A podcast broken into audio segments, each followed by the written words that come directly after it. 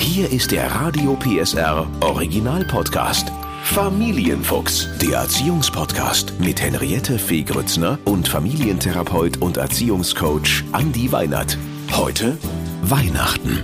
Tipps für ein harmonisches Fest. Wir alle wünschen uns für unsere Familie eine gemütliche Vorweihnachtszeit und ein harmonisches Weihnachtsfest, gerade in diesen nicht so ganz einfachen Zeiten. Aber Weihnachten hat das Potenzial, vom gemütlichen Fest zum absoluten Stressmarathon zu mutieren. Deshalb gibt's heute von unserem Familiencoach Andy Weinert fünf Tipps für das ein bisschen andere Weihnachtsfest, damit Sie entspannte Weihnachten haben. Hallo Andy! Hallo Henriette. Andi, ich greife den Satz gleich nochmal auf. Weihnachten, das hat das Potenzial vom harmonischen Fest zum Stressmarathon zu werden. Was ist das mit Weihnachten? Was passiert da mit uns? Also wir alle haben ja so vermutlich ähm, in unserem Kopf so den, den Zustand des idealen Weihnachtsfestes. Ne? Und ja. ähm, der eine kann das besser, der andere kann das weniger gut tatsächlich auch in Worte fassen.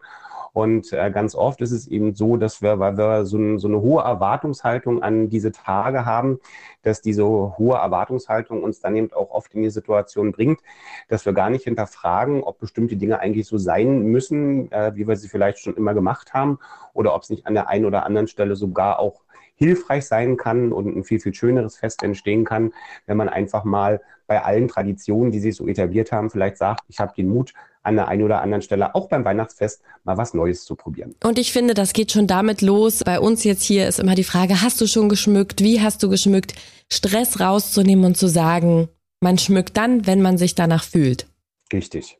Und außerdem gibt's ja noch ganz viele andere kleine Punkte, die wirklich in einem absoluten Stressmoment ausarten können. Und genau die schauen wir uns jetzt mit dir zusammen an.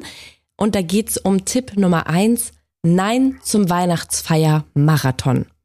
Da geht's ja quasi, Andi, um die Vorweihnachtszeit. Da geht mhm. ja der Stress schon los. Ich habe es gerade schon gesagt, schmücken ist geschmückt, ist nicht geschmückt. Aber da kommt ja die ein oder andere Einladung und man merkt, wenn man sich so im Freundeskreis unterhält, nee, da kann ich nicht, da ist die Firmenweihnachtsfeier, da treffe ich mich mit dem. Also man hat das Gefühl, so kurz vorm Jahresende oder kurz vor Weihnachten will man nochmal alle Menschen treffen. Und wie gesagt, dann gibt's die ein oder andere Weihnachtsfeier. Wie schaffe ich es denn da zu entschleunigen und wirklich vielleicht mal mit Muße über den Weihnachtsmarkt zu laufen? Was ist dein Tipp? Also ich glaube, wir reden ja ganz oft auch in der Arbeitswelt so von To-Do-Listen. Ne? Ja. Und der ein oder andere macht das ja auch und äh, vielleicht gibt es diese To-Do-Listen auch bei dem einen oder anderen auch zu Hause. Und ich möchte hier heute mal die Einladung aussprechen, vielleicht mal über eine Not-To-Do-Liste nachzudenken.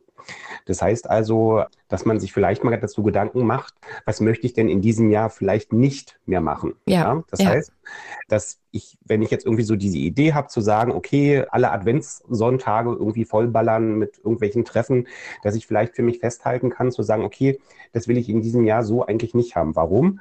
Weil weniger ist mehr. Ne? Wenn ich beispielsweise dann auch sage, okay, ja, ich treffe mich sozusagen nur an einem Adventswochenende mit meinen Freunden, weil mir das gut tut, um dann auch eine Maximalzeit dafür auch ansetze und die auch schon kommuniziere, dann bietet mir das selber auch die Möglichkeit, dass ich schon merke, oh, dieser Druck ist irgendwie raus. Ne? Und hm, das, was wir ja sozusagen auch gerade schon in der Einleitung gesagt hat, das Ganze vielleicht diese Not-to-Do-Listen auch kombinieren mit neuen Wegen.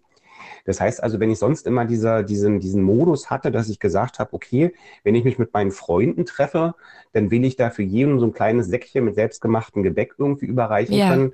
Vielleicht mal auch in der Richtung hinterfragen, zu sagen, hey, was ist denn eigentlich äh, mit der Idee zu sagen, wir backen in diesem Jahr mal alle gemeinsam Plätzchen? Sehr schön. Das, Tolle daran ist, dass das eine Zeitersparnis auch für die Freunde bedeuten kann, wenn man also sagt, man hat nicht nur lustige Zeit miteinander, weil man vielleicht auch mal ganz anders Plätzchen wächst, als man es vielleicht mit den Kindern tut, haben vielleicht gleich alle am Ende dieses Treffens ihre vier, fünf Säckchen, die sie dann wieder innerhalb der Familie verteilen können wo sonst vielleicht jeder für sich in seiner eigenen Küche stehen würde und backen würde. Und was ich auch nochmal einen ganz interessanten Ansatz finde, den gehen auch immer mehr Firmen zu sagen, was spricht denn eigentlich dagegen, die Weihnachtsfeier auch in den Januar oder auch vielleicht sogar in den frühen Februar zu verlagern? Ja. Die Idee des gemeinsam miteinander Zusammensein und einen Rückblick vielleicht auf das Jahr nochmal zu äh, nutzen oder die Zeit für einen Rückblick auch auf das Jahr zu nutzen, die ist ja im Januar noch viel mehr gegeben. Und wenn wir uns mal dran erinnern, oder wir werden es ja alle wieder erleben, im Januar ist ja doch sind die ersten beiden Wochen sehr ruhig ne? und da ist dann sozusagen auch sehr viel Stille. und vielleicht zu sagen, okay, man nutzt dann genau diesen Moment, wo vielleicht auch das neue Geschäftsjahr noch nicht wieder voll an Fahrt aufgenommen hat und man auch so ein bisschen dann auch die Situation hat, dass alle auch nochmal einen Kopf für so ein Treffen auch frei haben. Das heißt also, spricht aus meiner Sicht auch nichts dagegen, mal gemeinsam mit dem Arbeitsteam zu überlegen, was ist denn vielleicht auch ein besserer Zeitpunkt für unsere Weihnachtsfeier, wo wir alle auch wirklich Zeit und äh, auch den Kopf dafür auch haben. Andi, vielleicht aber auch nochmal die Frage an dich jetzt, an den Experten. Warum machen wir uns denn so einen Stress? Warum wollen wir alle unsere Lieben nochmal vorm Jahresende treffen? Was ist das? Also das ist eine ganz interessante Frage, die du da stellst, weil sich damit auch Wahrnehmungspsychologen auseinandersetzen. Und ähm, es gibt mittlerweile so diese Idee, dass wir ähm, in unserem Kopf, da haben wir ja so ohnehin verschiedene Konten, aber dass es vielleicht in unserem Kopf auch sowas wie Zeitkonten zu den Beziehungen gibt, die wir so gestalten. Mhm. Heißt also, irgendwo gibt es so, ein, so, eine Idee von einem Sollzustand, wie viel Zeit möchte ich mit ähm, einer bestimmten Person oder äh, mit Verwandten, Bekannten, also insgesamt, das gilt für alle Beziehungen, verbringen bringen. Und wenn da soll und ist in etwa ein Einklang ist, dann haben wir auch weniger ein schlechtes Gewissen, dann noch abzusagen oder zu sagen, okay, wir verschieben das vielleicht ein bisschen.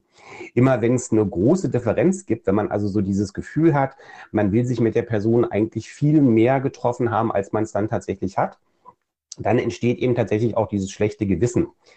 Das Interessante daran ist, dass viele ja, vom Denken her glauben, dass am 01.01.2023 dieses Konto auf Null gestellt ist oder man ah. dafür gesorgt haben muss, dass dieses Konto ausgeglichen sein muss. Das ist es aber gar nicht, wahr? Also in der Regel ist das, was da im Kopf so als Gefühl entsteht, eher der Rückblick aus den letzten sechs bis neun Monaten. Wenn man das weiß, dann kann man das auch für sich selbst aktiv nutzen, dass man also wirklich weiß, okay, ja, im letzten halben Jahr habe ich mich vielleicht mit dieser oder jenen Person nicht so oft getroffen, wie ich es vielleicht wollte, manchmal vielleicht auch sollte. Ja, mhm, aber mhm. es ist gar nicht so, dass wenn ich jetzt bis zum 31.12. das nicht erledigt habe und soll und ist da in Übereinstimmung gebracht habe, dass, dass dann irgendwas Schlimmes passiert. Also die Uhr ja. oder dieses Gefühl von soll und ist, das ist im Januar ganz genauso weiter da. Das heißt also, dieses Gefühl, dass man sich dann wieder miteinander annähert und dass ein gutes Gefühl entsteht, das kann ich auch in mir erzeugen, wenn ich diese Person, um die es da geht, eben im Januar oder Februar wieder treffe. Also ist es auch okay, seine Freunde, nicht nur die Arbeitskollegen, sondern auch die Freunde zu vertrösten und zu sagen, lasst uns im neuen Jahr Neujahrspunsch trinken. Genau. Und damit kommen wir zu Tipp Nummer zwei. Auf den Gabentisch kommt alles außer Stress. Andi, Gaben, Geschenke. Ich bin jetzt schon, ich habe eine Liste. Wer kriegt was? Bei mir ist es ja nicht nur so, dass die alle äh, oder fast alle äh, Weihnachtsgeschenke bekommen, sondern die haben auch noch alle im Dezember und Januar Geburtstag, meine Familienangehörigen. Also ich sitze da und bin im Totalstress und äh, bin ganz gespannt. Vielleicht hast du ja einen Tipp, um da generell, ne, weil es kommen ja auch immer die Fragen, Oma, Opa, was wünscht sich wer? Wie kriegt man da irgendwie eine Entschleunigung rein? Also, dass der Stress, dass dieser Druck nicht mehr da ist, das perfekte Geschenk zu finden. Ich glaube, das Wichtige ist, dass man sich den Wert von Geschenken auch klar macht und den Wert von Weihnachten vielleicht für sich selbst als Familie auch nochmal ja, hinterfragt. Ne? Mhm. Ne? Also Grundsätzlich ist Weihnachten sehr stark mittlerweile von dem Aspekt des Konsums und des Vielschenkens auch geprägt. Ja. Aber ähm, alles, was wir so aus der Glücksforschung wissen, das macht Menschen, das macht auch mein eigenes Kind nicht glücklicher, wenn ich das mit Geschenken überhäufe. Im Gegenteil, ne? also dieses auch auf dem Wunsch, den man vielleicht schon weiß, ein bisschen länger warten, intensiviert auch Glücksgefühle. Das kennen wir auch von uns Erwachsenen, wenn wir ähm, auf eine bestimmte Sache hin sparen und dann irgendwann an dem Punkt sind, dass wir uns die leisten können, mhm. entsteht ein ganz anderes Glücksgefühl, als wenn ich losgehen kann und das einfach kaufen kann. Das heißt also auch für, für dieses Thema Geschenke und Schenkestress, ja, ähm, auch da vielleicht ein Stück weit die Idee, sich abzusprechen, zu gucken, was gibt's für Möglichkeiten, auch vielleicht von dem Materiellen ein bisschen wegkommen, gemeinsame Zeit verschenken, gemeinsame ähm, ja, Abenteuer auch mit den Kindern zu verschenken, heißt vielleicht auf das ein oder andere Spielzeug verzichten und äh, stattdessen vielleicht dann doch eher den Weg gehen zu sagen, okay, ja, wir wollten sowieso im Sommer wegfahren, ich verschenke jetzt schon die Eintrittskarten in den Erlebnispark und habe damit sozusagen schon was fest in der Planung, worauf das Kind sich auch freuen kann. Jetzt ist er da, der Moment, Andi, wir kennen ihn alle, wir sitzen um den Baum oder am Baum und es werden Geschenke ausgepackt. Und ich kenne Familien, wo wirklich alle sich auf die Geschenke stürzen, es wird aufgerissen und man kriegt eigentlich gar nicht mit, ob derjenige sich jetzt gefreut hat oder nicht. Gibt es da für diesen Moment von dir einen Tipp, wie man die Bescherung vielleicht auch ein bisschen entstresst? das ist ja eigentlich auch ein ganz wunderschöner Moment, den man ähm, miteinander gemeinsam genießen sollte. Und dieses äh, schneller äh, Geschenke aufreißen ist ja eigentlich so ein bisschen schade.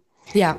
Ähm, zwei andere Ideen, die mir noch in den Kopf kommen, ist einmal die, dass man ja auch tatsächlich einfach das Ganze mal kombinieren kann mit so einer Idee eines Würfelspiels, dass man sagt, wir würfeln einfach mal und jeder, der eine 6 hat, der darf sich dann eins seiner Geschenke aussuchen, das Ganze dann nehmen und öffnen. Cool. Das sorgt auch sozusagen für ein bisschen Entschleunigung. Und dann eine Idee, die ja jetzt langsam wieder zurückkommt, finde ich auch eine ganz klasse, die Idee der Weihnachtsgurke. Hast du die schon gehört? Weihnachtsgurke? Nee. Mhm. Man holt eine ganz, ganz kleine, also es gibt ja mittlerweile so eine Mini-Gurken, ne? man holt eine Mini-Gurke und an dem ähm, Abend vorher kriegt der Erste schon mal den Auftrag, dass er diese Weihnachtsgurke irgendwo im Weihnachtsbaum verstecken muss. So, ähm, dann ist es, dann ist es so, dass an dem Tag der Bescherung selber ja, die Person, die die Gurke natürlich versteckt hat, die wird nicht die erste sein, die das Geschenk bekommt, aber derjenige, der die Weihnachtsgurke, die hoffentlich gut im Baum versteckt ist, als erstes findet, ist auch der Erste, der das Geschenk aufmachen darf. Diese Person wiederum kann dann, ja, also wenn jetzt beispielsweise die Kinder die Gurke entdeckt haben, dann ja. müssen sie das Geschenk aufmachen. Dann gehen die Eltern raus aus dem Zimmer und dann haben die Kinder die Aufgabe, die Gurke zu verstecken. Das bietet manchmal auch so ein bisschen den Vorteil der Bewegung, die wir ja oft auch zu Weihnachten so ein bisschen suchen.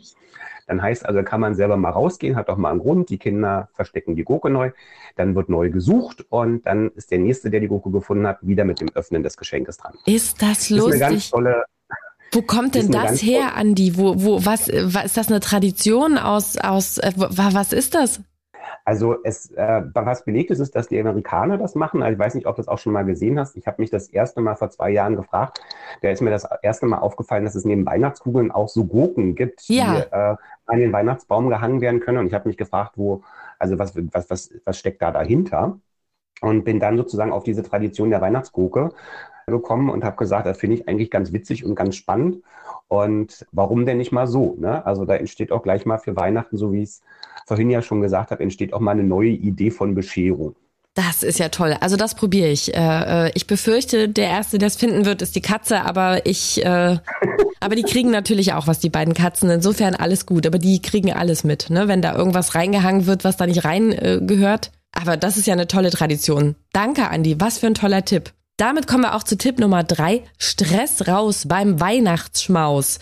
Also das Weihnachtsessen, das ist ja wirklich ähm, eigentlich für mich so der schönste Moment an Weihnachten. Alle sitzen zusammen. Ne? Man, man steht ja da auch lange in der Küche und man hat diesen wunderbaren Moment zusammen. Äh, genießen, Zeit verbringen, schöne Musik.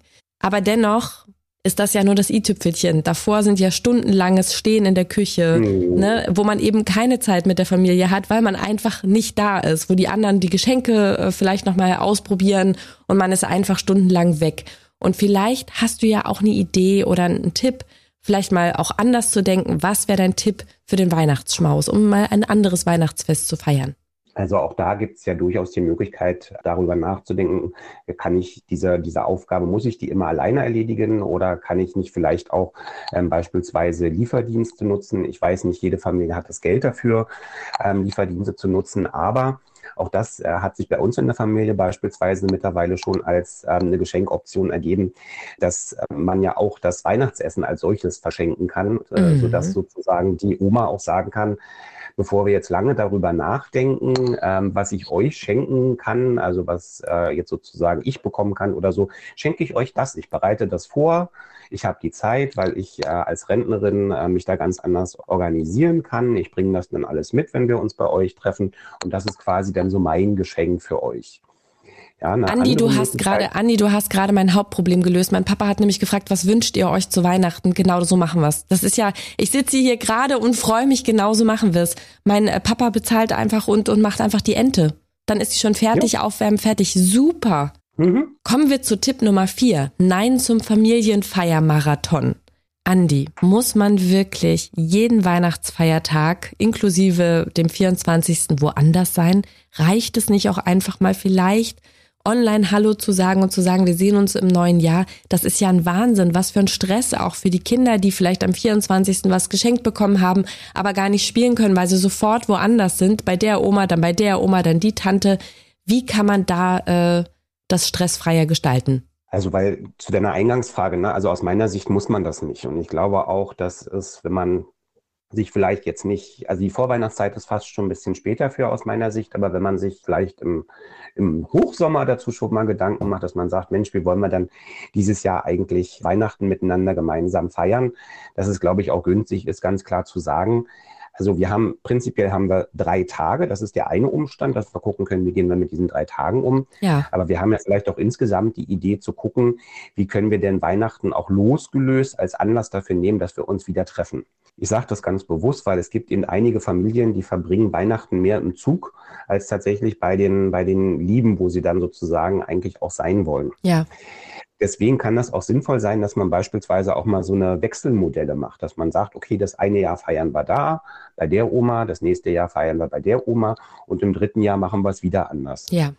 Ne, das bietet dann die Möglichkeit, dass man sich ein bisschen entstressen kann.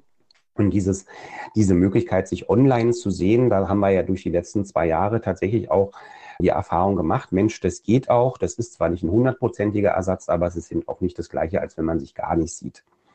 Ne? Und wenn man jetzt vielleicht noch diesen Ansatz hat, dass man so sagt, okay, ne, also wir einigen uns darauf, dass die Zeit zwischen Weihnachten und Neujahr, da haben die Eltern vielleicht sowieso frei, dass man dann sagt, okay, wir verbringen den 25. beispielsweise dort. Ja, dann bleiben wir da zwei, drei Tage, ähm, dehnen also unsere Zeit so ein bisschen aus. Man verbindet das vielleicht auch nochmal mit einem Besuch, der irgendwie auf dem Weg liegt, dass man sagt, ey, wir steigen nochmal unterwegs aus und schauen uns nochmal was anderes an. Dann kann das Ganze auch ähm, von diesem Terminmarathon so ein bisschen weggeführt werden. Außerdem ist Reisen äh, teuer und wie gesagt, wenn man dann nur ein paar Stunden Zeit hat, dann ist es eigentlich auch schade drum. Dann lieber sagen, wir sehen uns kurz online, wir vertagen es und nehmen uns dann zwei, drei Tage mehr Zeit und können uns wirklich begegnen. Ja, das finde ich einen ganz wichtigen Aspekt und dass man vielleicht auch miteinander mal so transparent macht, nach welchen Regeln und organisieren wir denn auch, wer da fährt. Ne? Also ja. ich finde, es ist völlig legitim, innerhalb der Familie eben auch zu besprechen, dass man sagt, okay, wir machen das so, dass der, der die geringeren Verpflichtungen hat, das ist derjenige, der auch versucht zu fahren. Ja. ja der, der das höhere Budget hat, ähm, der sich die äh, entsprechenden Fahrkosten auch gut leisten kann, ist vielleicht derjenige, der fährt. Oder man gibt was, oder man gibt was dazu. So machen wir es zum Beispiel dieses Jahr, ne? dass man sagt, man übernimmt die Fahrkarte oder man gibt was dazu. Gute Idee. Aber ich finde so, so, so einen letzten Punkt vielleicht noch, ne, dass es auch völlig legitim ist, dass man auch Verantwortung für seine Bedürfnisse übernimmt und auch sagt, okay, der, dem es wichtiger ist, dass wir uns treffen, das sollte auch derjenige sein, der dann die Bereitschaft besitzt, auch zu reisen. Ja? Ah, also, okay. weil auch das passiert in manchen Familien manchmal, dass man dann merkt, eigentlich ist es den Großeltern unglaublich wichtig. Das sind jetzt vielleicht nach den drei Punkten, die ich gesagt habe, eben genau die, die eigentlich die geringeren Verpflichtungen haben, das bessere Budget haben und denen es vielleicht auch ein bisschen wichtiger ist. Und man vielleicht einfach da auch mit den ähm, Großeltern ins Gespräch geht oder mit den eigenen Eltern und sagt, hey, ähm, ich weiß, dass wir das bisher so gemacht haben, aber können wir es vielleicht mal umgekehrt probieren? Bietet auch die Möglichkeit, dass vielleicht die eigenen Eltern mal wieder ein bisschen was von der Welt sehen. Ja, sehr, sehr gut. So, und jetzt geht's um Tipp Nummer 5, den Weihnachtsabend entspannt feiern. Also Rituale, an die geben ja Sicherheit, das habe ich schon von dir gelernt. Aber äh, da ist ja auch immer viel Druck. Warum machen wir uns so viel Druck? Und was wäre eine Möglichkeit, dort auch mal den, den Abend anders zu gestalten, so dass man nicht das Gefühl hat, so, es ist 17 Uhr, jetzt kommt das, dann gucken wir immer das, dann machen wir das. Wie kann man das ein bisschen mit Mut vielleicht auch mal verändern? Ich glaube, das große Stichwort ist da weniger müssen müssen. Ne? Also ja. ein Stück weit auch einfach für, für viele von uns ist es ja so, dass sie auch mit viel Stress auch in die Weihnachtstage auch starten. Und dann ist eben oft auch die Erwartungshaltung aneinander, ne, dass, dass jetzt jeder sozusagen diese gemeinsame Zeit auch wirklich gemeinsam miteinander verbringen muss. Und da sozusagen auch einfach ein Stück weit sich davon freizumachen, zu sagen, wir müssen nicht immer alles zusammen machen. Ne, ist also auch mal völlig okay, dass man auch den, den Vater der Familie einfach auch mal ein Stück weit äh, für sich sein lässt, dass man da also auch diese, diese extremen Terminschienen, dass man die eben einfach auch nicht zu so einem, zu so einem Family-Dauerstress äh, ausarten lässt. Ne? Und da eben doch einfach mal die, die ja, Wahrheit auch akzeptiert, dass die Mehrheit der, der Väter und damit auch der Männer eigentlich ja auch kein, gar, gar kein Interesse daran haben, dass das jetzt irgendwie besonders jedes Mal neu sein muss, sondern die mögen es dann eben zum Teil auch einfach, mögen auch mal einen Moment der Ruhe. Der Andi spricht da aus Erfahrung. Ist das so bei dir, ja. Andi? Ja. Ja, das kann man so sagen, glaube ich schon. Also du würdest Ja, sagen, es ist auch okay, wenn der Mann sagt, ich möchte heute mal nicht in die Kirche, ich möchte einfach mal hier sitzen und ein Buch lesen und dass man dann nicht sagt, okay, jetzt ist die, jetzt ist alles in Gefahr, Weihnachten findet nicht statt, äh, der Vater will nicht mit in die Kirche, Weihnachten können wir vergessen, sondern einfach sagen, dann bleib du sitzen, wir gehen. Und ein großes Geschenk kann dieses weniger müssen müssen ja auch sein. Ne? Also wenn man jetzt sagt, man wünscht sich das vielleicht, dass der Vater mitkommt, dann ist das ein nachvollziehbarer Wunsch. Aber auch zu sagen, es kann auch ein Geschenk sein, dass wir vielleicht uns dieses Jahr äh, einfach mal ein bisschen weniger dazu zwingen, dass jeder immer irgendetwas tun muss. Das ist, glaube ich, auch eine ganz wertvolle und kostbare Idee. Genau, weil das auch nicht schön ist, wenn man so einen Grummel dann neben sich sitzen hat, der eigentlich keine Lust hat, ne, mitzukommen. Richtig. Mhm. Und dann gibt es ja auch die Punkte, äh, Weihnachten bietet ja viel, viel Fläche für Streitigkeiten. Gerade wenn die bucklige Verwandtschaft zu Besuch kommt, da gibt's ja hier und da dann doch Differenzen, wenn sich ein Streit anbahnt. Ich sage jetzt mal, ne, Thema Politik und so weiter. Wie damit umgehen, wie dem Ganzen aus dem Weg gehen. Ach, ich glaube, das Wichtige ist immer, dass man vielleicht ähm, von vornherein, wenn man sich gemeinsam miteinander trifft, man wird sich ja nicht das erste Mal miteinander treffen und es gibt ja in der Regel Themen, von denen weiß ich schon aus Vorerfahrung, dass die eine gewisse Brisanz auch mitbringen. Deswegen sollte ich vielleicht solche Themen nicht selbst motiviert an solchen Abenden vielleicht auch auf den Tisch bringen.